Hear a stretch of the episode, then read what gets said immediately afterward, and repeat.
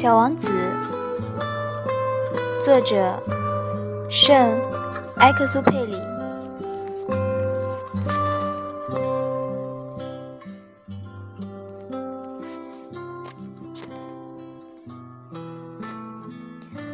这时，狐狸出现了。早安，狐狸说。早安，小王子礼貌地回答。他转过头去，但是没看到什么。我在这儿，在苹果树下面。那个声音说：“你是谁？”小王子问。“你看起来好漂亮。”“我是一只狐狸。”狐狸说道。“过来和我玩吧。”小王子提议。我现在很忧伤。我不能和你玩，狐狸回答，因为我还没被驯养。啊，对不起，小王子说。可是他想了一想之后说：“驯养是什么意思？”原来你不是这里的人，狐狸说。你在找什么？人类，小王子说。驯养是什么意思？狐狸说：“人类有枪，而且他们会打猎，真是讨厌。他们也养鸡，这是他们好的地方。你在找母鸡吗？”“不是。”小王子说，“我在找朋友。驯养是什么意思？”“那是一种常常被人们遗忘的行为。”狐狸说道，“它的意思就是建立关系。”建立关系，没错。狐狸说：“对我而言，你不过就是个小男孩，就跟其他千百个小男孩一样。而且我不需要你，你也不需要我。对你而言，我就只是只狐狸，就跟其他千百只狐狸一样。然而，如果你驯养我，我们将会彼此需要。”对我而言，你将是宇宙间独一无二的。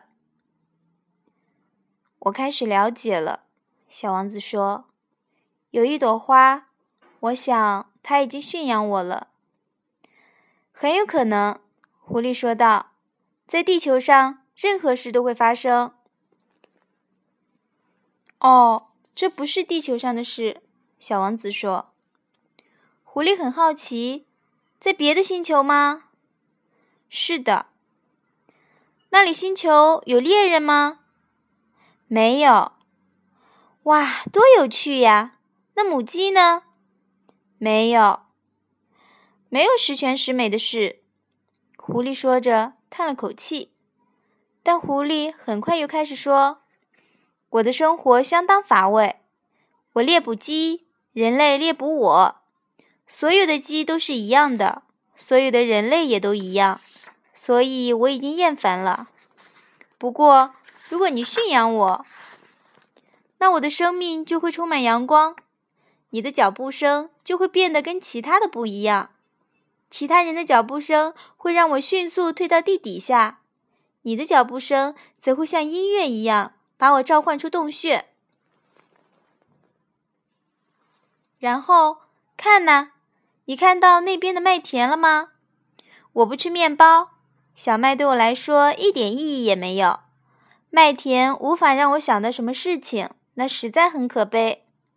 但是你有一头金黄色的头发，那么如果你驯养我，那该会有多棒呀！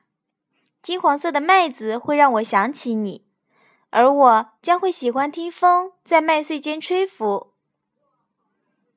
狐狸停止说话，并且凝视着小王子。求求你驯养我吧！我很想，小王子说，可是我没有太多时间。我想要去交朋友，还有了解许多事情。你只能了解你所驯养的东西，狐狸说。